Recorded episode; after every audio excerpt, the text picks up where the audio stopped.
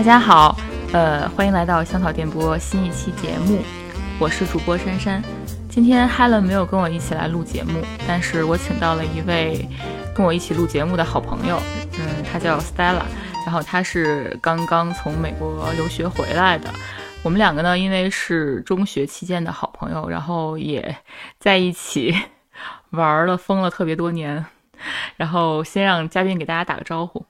嗯，大家好，我是 Stella。今天很高兴跟珊珊一起探讨一下女装这个话题。嗯，对，因为我俩就是，就如果提醒一下各位，如果要是我们俩其中有什么奇怪的称呼，就请不要介意，因为我们俩平常玩的比较疯。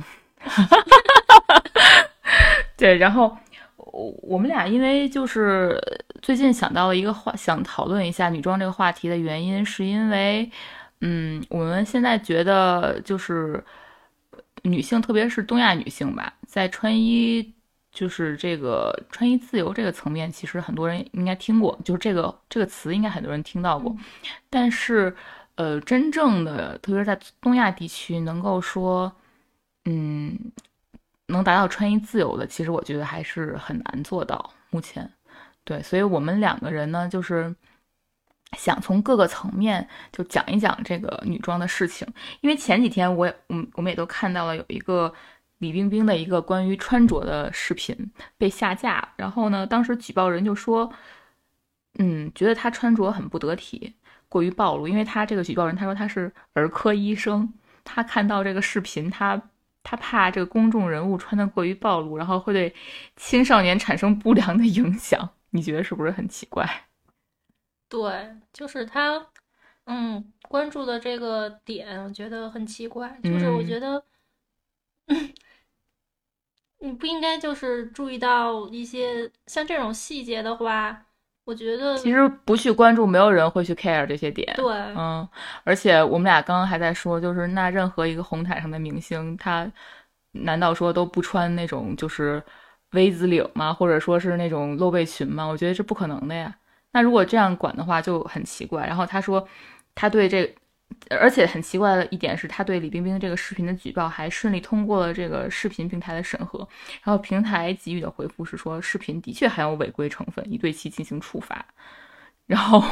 我们两个后续也看了，就是李冰冰的工作室其实对其也是打算说去追究这件事情，因为他们是他们觉得视频是合规的、合法的。嗯。对，而且我就觉得可能这几年吧，大家对于这这些事情就有点矫枉过正的感觉。嗯，呃，因为我觉得其实包括我们俩吧，就是觉得在世界范围内，其实不说那些落后的地区了，落后地区肯定是比较的，呃，更加严峻一些。包括我们之前看像伊朗啊、阿富汗那些女性，她们的处境会更艰难一点儿。我不知道你之之前在美国上学有没有那些中东的同学？嗯，有。他们女性女生的话，如果嗯，我看到一些中东的女性，她们虽然围着头巾，但是嗯，看她们的呃，她们的妆容其实是很精致的。嗯，就是还但是还是会戴，肯定会戴头巾或面纱，是吗？对，嗯，就一定会戴。我也是见到的，我也是，我之前也是，就是在英国上学的时候，我们有些同学，就是他可能是那些中东地区，但是他们不管多热的天都会围一个头巾，嗯，对，嗯，所以我我我那个时候我就觉得，哎呀，他们真的还挺辛苦的，因为也许也许是人家教育的一些问题，的确是需要这样，但是我后来我之前也发那篇文章，就是叫那个伊朗迷你裙消亡史，那篇文章。就是讲，其实那个伊朗的首都就德黑兰嘛，它四十年前其实是被称作中东小巴黎的。然后当时很多就是女性，她会就是穿着迷你的这个泳衣啊什么的，就比基尼啊，但在海滩晒太阳或者什么都挺常见的。然后，但是后面就是因为各种政策原因嘛，就女性现在就是就只。就是你，你哪怕是游客，你到达伊朗，你都会在飞机上被发那个头巾去遮住你的这个长发，然后以及说戴上面纱，就这已经成为一一种怎么说？你说好听一点，算是仪式感吧。对，就是你到了那儿就一定要这样去打扮，而且仅仅在二零一八年年初，就二十二十九个女孩因为在街头摘下了头巾，就被宗教警察逮捕了。我觉得可能就是他们就形成了一种这样的氛围，所以他哪哪怕去到任何国家，他也怕自己的这个情况会嗯受到一些非议，所以他还是坚持他们本国的这个传统。嗯嗯，对，而且说到我们比较熟悉的嗯日韩的话啊，你你对日韩的女生的穿衣有什么样的就是就是很温婉，这样的感觉然后吗很很温柔，然后嗯，稍微淑女一些吧。嗯，你就觉得，我觉得日本和韩国他们两个国家还是有一点区别，就是可能有有一点点区别，就是日本女生可能是因为她们，嗯，怎么说呢，会就是更加内收一点，就更更加清纯范儿一些，更加清纯，然后更从妆容的打扮上来说呢，可能更加的偏淡，以淡妆为主，然后比较相对来说走一些比较淑女的路线，然后或者是很可爱的路线。然后韩国女生会不会会不会更洒脱一些？韩国女生的话，我觉得她们化妆也是比较自然系的。哦，对，嗯，但是我觉得可能在日韩，就是大部分大家还是以这个好嫁风啊这种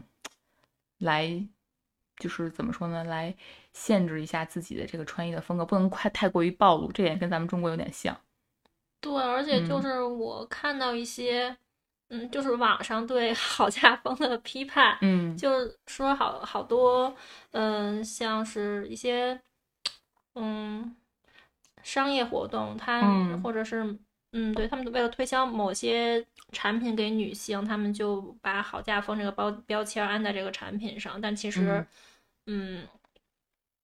还有什么斩男色？对，这其实都是一些 从男性视角出发的东西。商业逻辑。嗯对，嗯然后他们觉得这个是，嗯，可能因为现在社会里太多女性想要，嗯，嫁得好，把嫁得好当成一个成自己人生的一毕目标生唯一的目的。对、嗯对，然后商家会通过这些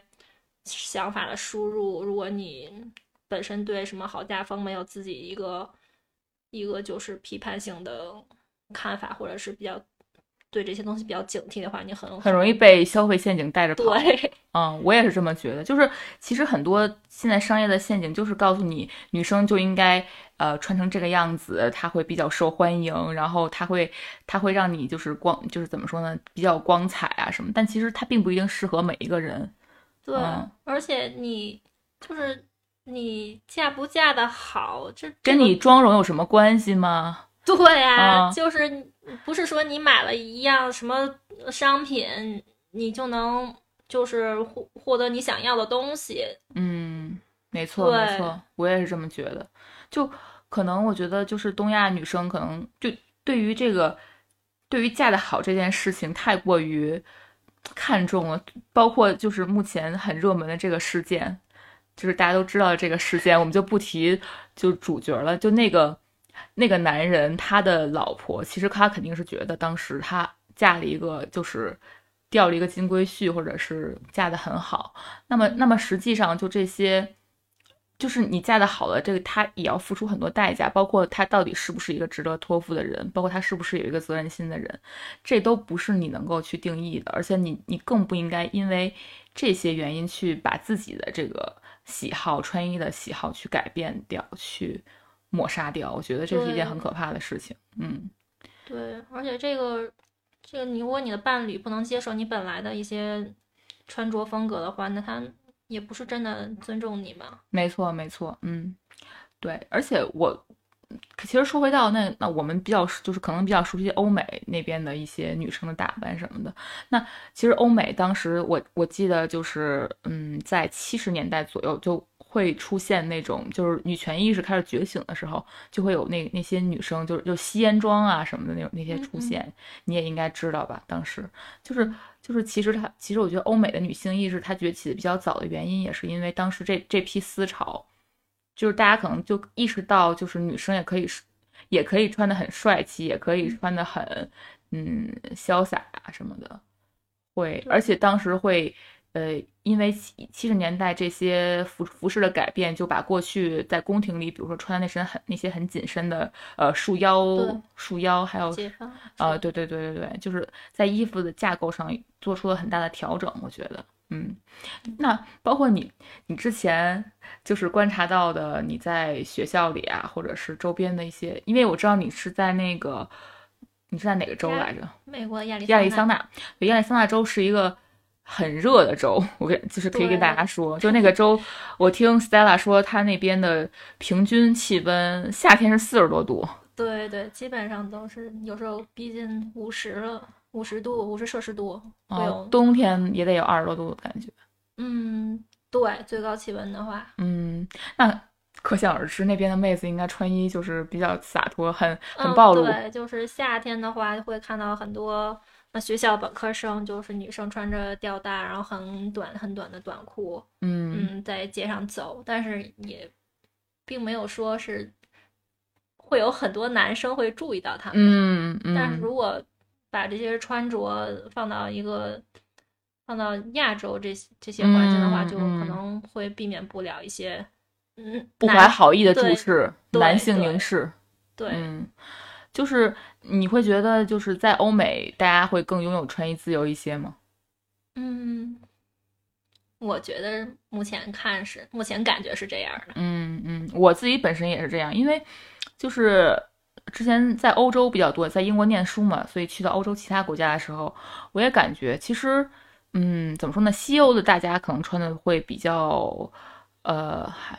他们其实也不保守，但是他们会穿的比较正式，会有一些比较细心的搭配什么的。嗯嗯嗯，西欧像英国、法国是这，德国是这样的。然后那如果去南欧呢，大家会更洒脱一些，比如意大利啊、西班牙啊这些国家，那肯定就大家的五颜六色的装扮会特别会会很多。嗯，呃，包括一些嗯很闪很闪的小头巾啊，然后或者是有的时候女生她会夏天也就是穿一个。就是很普通的小吊带儿啊，穿的很很短的裤子，其实都很正常，就没有人会说，哎，你怎么穿成这样？就没有人会回过头去看。我觉得在国在国内的话，我可能会觉得，对，就我们刚刚聊到，要不男生的目光会让你觉得非常不舒服。不是，对，就是我我其实我们俩刚刚还在聊，因为对于我来说，我其实是敢呃是敢于穿吊带出出街的人啊，但是我是觉得。你有时候穿吊带出去的话，有有你会引来很多你不必要的一些麻烦，但它并不是说它直接给你产生了一些攻击性或者是怎么样，而是说，而是说，嗯，好像你好像就你的目光会让我觉得我很不舒服，我不想我不想被人从脚从从脚到到头打量一遍那种，不管是这个人是男性或者是女性啊，嗯，我都觉得这种行为是很不礼貌的，嗯。那 Stella 她刚刚就说，她其实都不太愿意穿那个吊带儿这种衣服出去。对我比较偏保守。嗯，对对对，就是其实你也是怕麻烦嘛，对吧？对，就是怕麻烦。嗯，你也是怕产生一些不好的这种感觉。嗯，对。其实我觉得我们怎么说呢？像中国的女女孩子吧，从小到大应该。应该没有，就是少不了那种父母对你穿衣的干涉。嗯嗯，你你可以先说一说你小时候有没有这种这种不不太好的，或者是印象很深刻的这种被干涉过的时候吗？我小时候其实其实也不太有，但是包括读书的时候啊，不说小时候，嗯嗯，但是我觉得虽然我爸妈没有说是在口头上指责你，你应该穿呃。对你的穿衣风格做评价，但是就是我会很自然的，就是把自己的穿衣风格就变得保守，就是嗯，我我就是就可能通过穿一些就是比较乖的衣服啊，或者是呃比较随意的衣服啊，就是能就是这样的话就可以不让他们来评价我的穿衣风格。我我明白你的意思是让大家直接忽略这件事情，然后让你显得不那么突出，是吗？对，就是也不是，就是 很想，我也不想让我父母给我给我的穿衣。我给大家说一下，就是评价。就是 Stella 属于那种就从小就比较学霸型的，然后就很乖的一个女孩子。但我觉得她去了美国以后，她就释放了一些。对，嗯。但是去美国就之前他会更，他会更加就是，虽然我们俩在一起玩的很很疯很开，但是他在就是一个呃社会的型的这种面前，他是一个比较听话的这种形象。我觉得你是，对，就是不想给人就是太就是不想在人群太招摇，太招摇，或者说是嗯，对，而且就是我发现就在美国的时候，其实周围的。接触到的那些美国人，其实他们不论男女都不是很在乎自己的穿着，嗯，然后就是也不注重什么时尚度啊，那但可能自己也慢慢向他们靠拢，哦，就穿的越来越土，也有可能。为什么你们留美派都说自己越来越土？那 我觉得去纽约的时候，大家还挺时尚的呀。可能纽约还是大城市、大都市的一些，而且学校里就是。接触到的那些教授啊什么的，他们可能也是本身不是太关注这方面的东西。哦，我理解，我理解。嗯，我我的话，其实其实小时候还好，就是我觉得我是从大学开，小时候也还算比较嗯保守一点，但是从大学开始，我觉得就是特别是我的一些就是女权意识，或者说是对于自身的这种那个把控度更高了以后吧，我就觉得其实。没有必要去穿一些就是迎合这种社会的这种很乖啊、很淑女的衣服，因为我本身性格也也还挺开朗的，就我不太喜欢，我觉得这些东西就不太能够反映我的性格。但是，我我有时候自己买了一些我我认为好看的衣服啊，或者我认为大学时候我们不都觉得很酷啊，或者怎么样那种衣服，我妈妈总会说你为什么穿这些衣服，就是奇装异服，或者你怎么你怎么穿的跟舞台装似的，就她经常会评价我是这种这个情况。啊，你为什么总穿的跟舞台装似的？或者你为什么总穿这种奇装异服？为什么总穿这种，这种带什么钉子、带什么扣子这种看起来哪都不合适的这种衣服？然后我我妈从小给我那个就是经常会买的那种衣服，就是咱们国内有一些品牌，就是叫当时有一些比较我们青少年会买的品牌，叫什么依恋啊，什么什么淑女屋，你记不记得这些牌子？对对对对对，然后还有对阿依莲，然后淑女屋，还有什么，嗯，A O Two 之类的，啊，好像是对，然后我就觉得就没什么意思吧。然后后来我上大学之后，就可能会去逛一些 Vintage Shop 买一些古着什么的，可能也是因为在留学，呃，在英国上学嘛，古着店比较多。后来我就我就去买一些古着，然后买了古着以后，我妈就意见就更大了，她就说这些衣服都是从死人身上。扒下来，对，扒下来的，嗯，好不好？就我觉得那个 vintage 这种衣服，可能就是更适合我自己的一些风格吧，包括那个配裙子也好啊，或者是 vintage 衬衫呀什么的，就我我自己很喜欢。但是，嗯，我觉得就是反正我妈就是会各种嗯榨着我的这些穿着，就觉得可能要么就是觉得材质不好，要么就是觉得风格很奇怪什么的，嗯，就。我觉得就是这点上吧，就哪怕你自己可以买衣服，然后你自己去逛的时候，有时候你也会被就是这些东西所绑架，或者是当然你可以选择不 care，但是无无形中吧，不管你上班的情况，或者是也好，或者是你在路上走也好，还是会多少别人会觉得怎么样，这种情况也是存在的。我觉得在国内还是比较多的，嗯，对，就是大家可能会，嗯。把就是评论彼此的服装啊，当做某种谈资，有时候嗯，对，而且你就是我上班的时候，有时候去单位也是，呃，见面大家会第一句问，哎，你今天穿的不错啊，你今天穿的这个很有意思，你今天戴的围巾很好看。就我我并不是说这样就评价一定不好，也许你是一一种对于一种很礼貌的夸赞，就像国外人也会说，哎，你这件衣服很好看什么的，但是。我我总会觉得，就是我们的这种语境下，它多少带有一些审视的成分。嗯，对，就是你，你听到的东西可能就是让你觉得不舒服，然后就会觉得别人过分在意了。嗯，所以很多女孩可能她就为了不引起这些，她不引起这些不必要的麻烦，她就选择像就像你说的更保守一点的服饰服装。嗯，对。嗯，那你有没有什么就是就特别想很想穿出门，但其实不敢穿？就像你刚才说比较暴露一点的，什么？比较性感一点的？对，比较性感一点的，或者是 你自己会认为就是很很好看、很飒，然后很美，但是你可能觉得，嗯，在现在这个时代，就这个这个这个这个环境下，并不是很很乐意去把它穿出穿出来，是吗？对，就比如说，像是一些比较大胆的，像是。西装里边哦，西装里边就是你直接可能就穿个 new bra，对，穿个直接穿个内衣什么的哦。哎，我上次看到的那个有一个，就是我跟你刚跟你说那个电影叫《男人要自爱》里边，那部电影就是很好看啊。其实大家也可以推荐大家一看，因为之前我看有一档播客的主播也推荐过这个电影。嗯，它是一部一部法国电影，就是说。呃，一些比较有直男癌的这种男性，他无意中呢，他就是掉掉进了一个性转的世界里。那这个性转的世界是由这个女性来主导一切话语权的。嗯，那女性可能可以去在职场上对一些男性进行霸凌，或者是进行一些，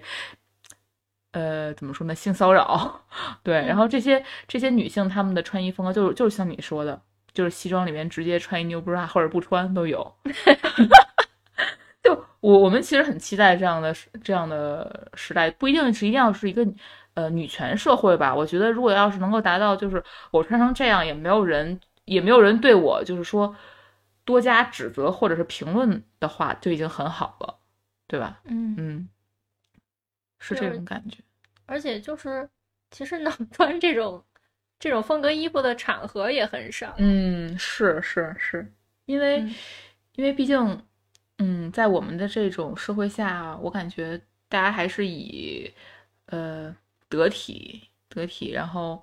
呃，相对来说礼貌一点的这种服饰，就不想大家都不想表现的很张扬。然后你一旦很张扬了之后，好像好像你就无形中把自己放到了一个这个被关注到了中心点。嗯嗯，对，除非你的一些同性的朋友，他们也是。可能跟你的穿衣风格比较相近的、比较夸张的，就是你可能大家都那样穿的话，你会感觉比较舒服。嗯嗯嗯，是的，是的。就其实衣服也是也是算是就是一种话语权的塑造嘛。就是这次像像这次东京奥运会上有一些这个女运动员们，她们的可能就是这个运动装穿的有点短，就是很多人就评论说那个就。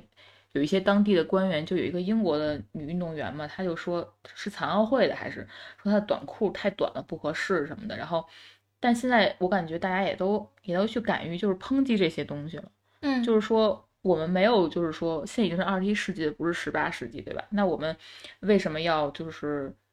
能够说就是不不被榨汁的去穿衣服呢？而且为什么就是说光光去评判女性的短裤太短，而不去判？不去评判男性的这个服饰有什么问题，对吧？嗯，就还是对于女性的服饰有比较多的要求，我觉得。对，就而且是在那种运动赛事上，就而且那些衣服都是为可能为了就是一些人体工学或者考虑他的他运动的一些目的，嗯，改良的一些衣服也会受到这些 judge。对，嗯，而且我觉得穿衣自由这个事儿不仅仅是针对于女性吧，可能就针。针对于男性，其实他也应该是给给予他们一定的穿衣自由，就不是所有的男性都喜欢很男性化的装装扮的，对对吗？嗯，就有些男性他可能相对于气质比较柔美一些的，他就是喜欢稍微更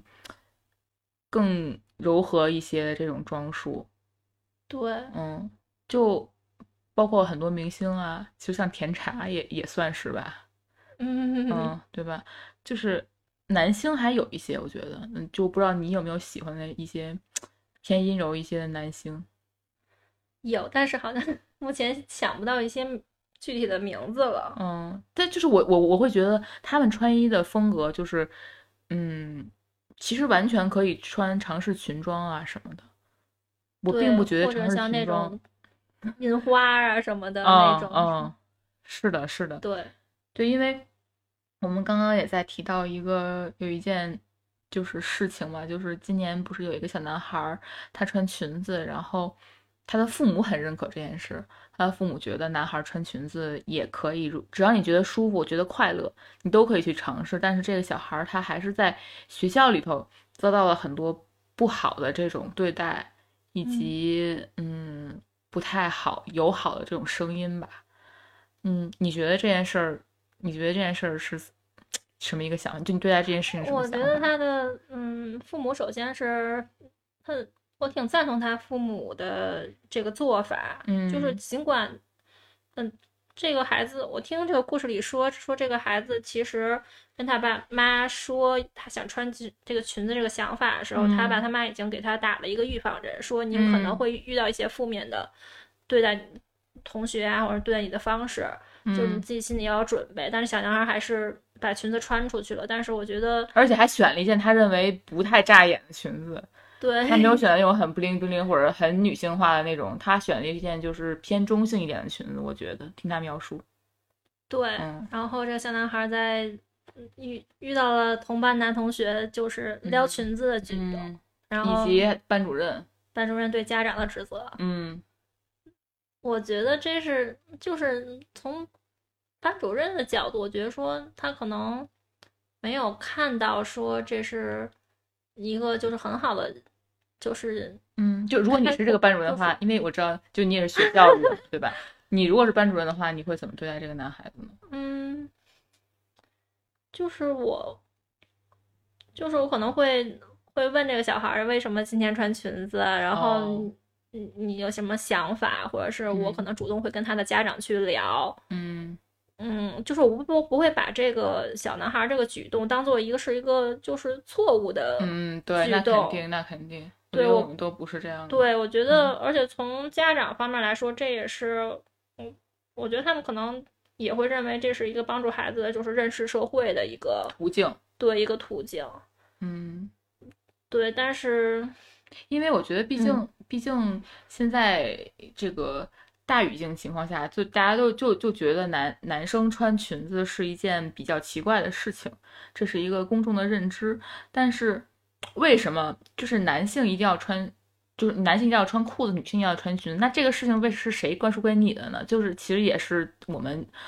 从出生以来，这个社会给你的一些规训，告诉你，嗯，这样是好，这样是对的，对吗？对。就是咱们从不管是家庭啊，还是社会啊，都会潜移默化的把这些性那性别上的差异呀，就是传导过来。嗯，是的，是的，对，包括家长其实也给予了孩子很多这方面的嗯压力吧，也可以说是。反正我觉得，我觉得我我我自己也是，就是。我妈妈会说：“哎，你穿这件好看，或者你穿这件不好看，你穿什么什么衣服就不适合你。”就她会经常以，呃，这种话来跟你讲，就是她认为你好或者不好。但是后面就是我自己就在回想这些问题，就是那那为什么会好？那为什么会有这些评评价呢？就是为什么要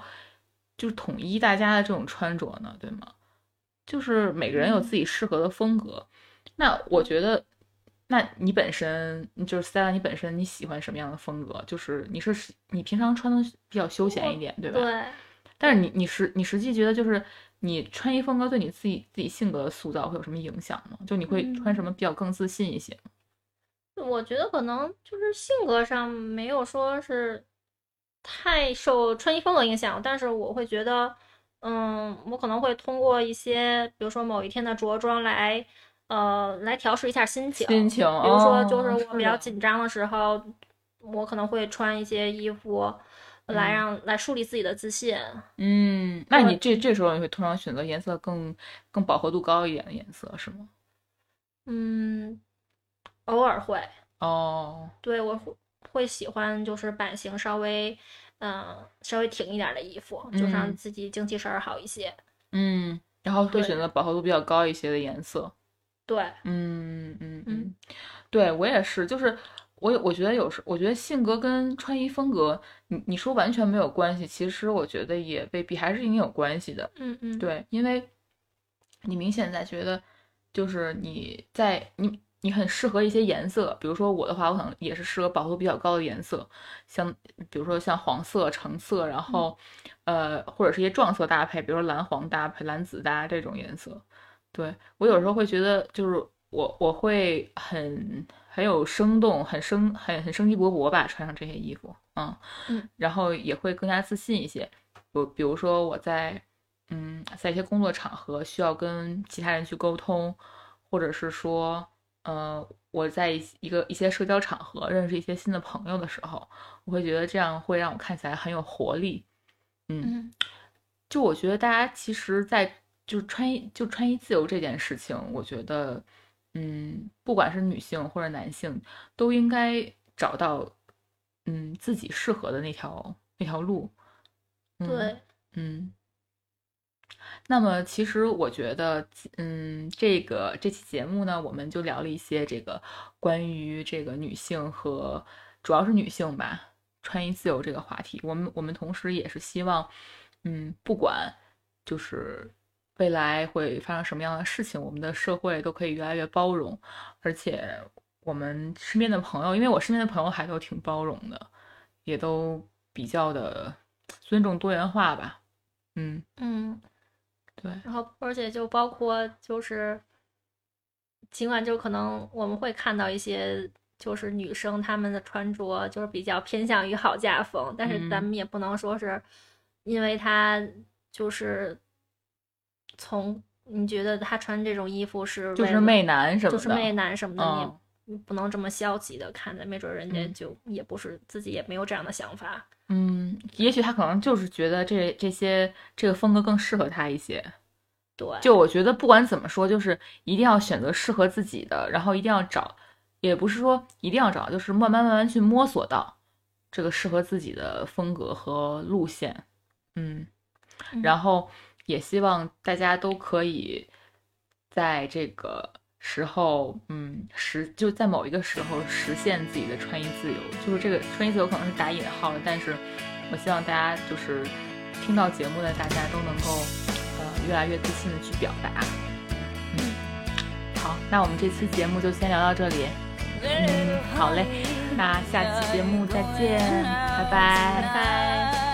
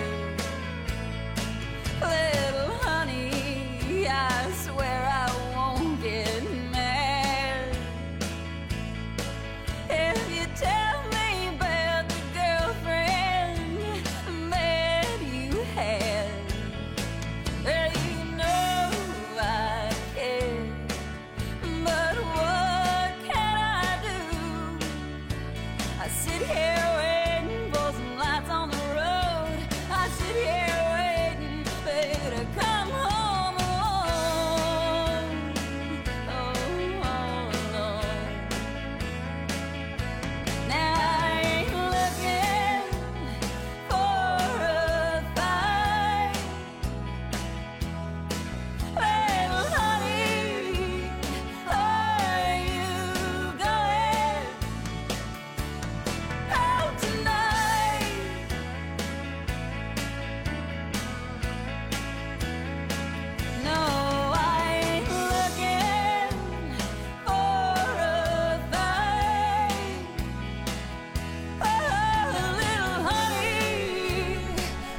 感谢您收听这一期的香草电波，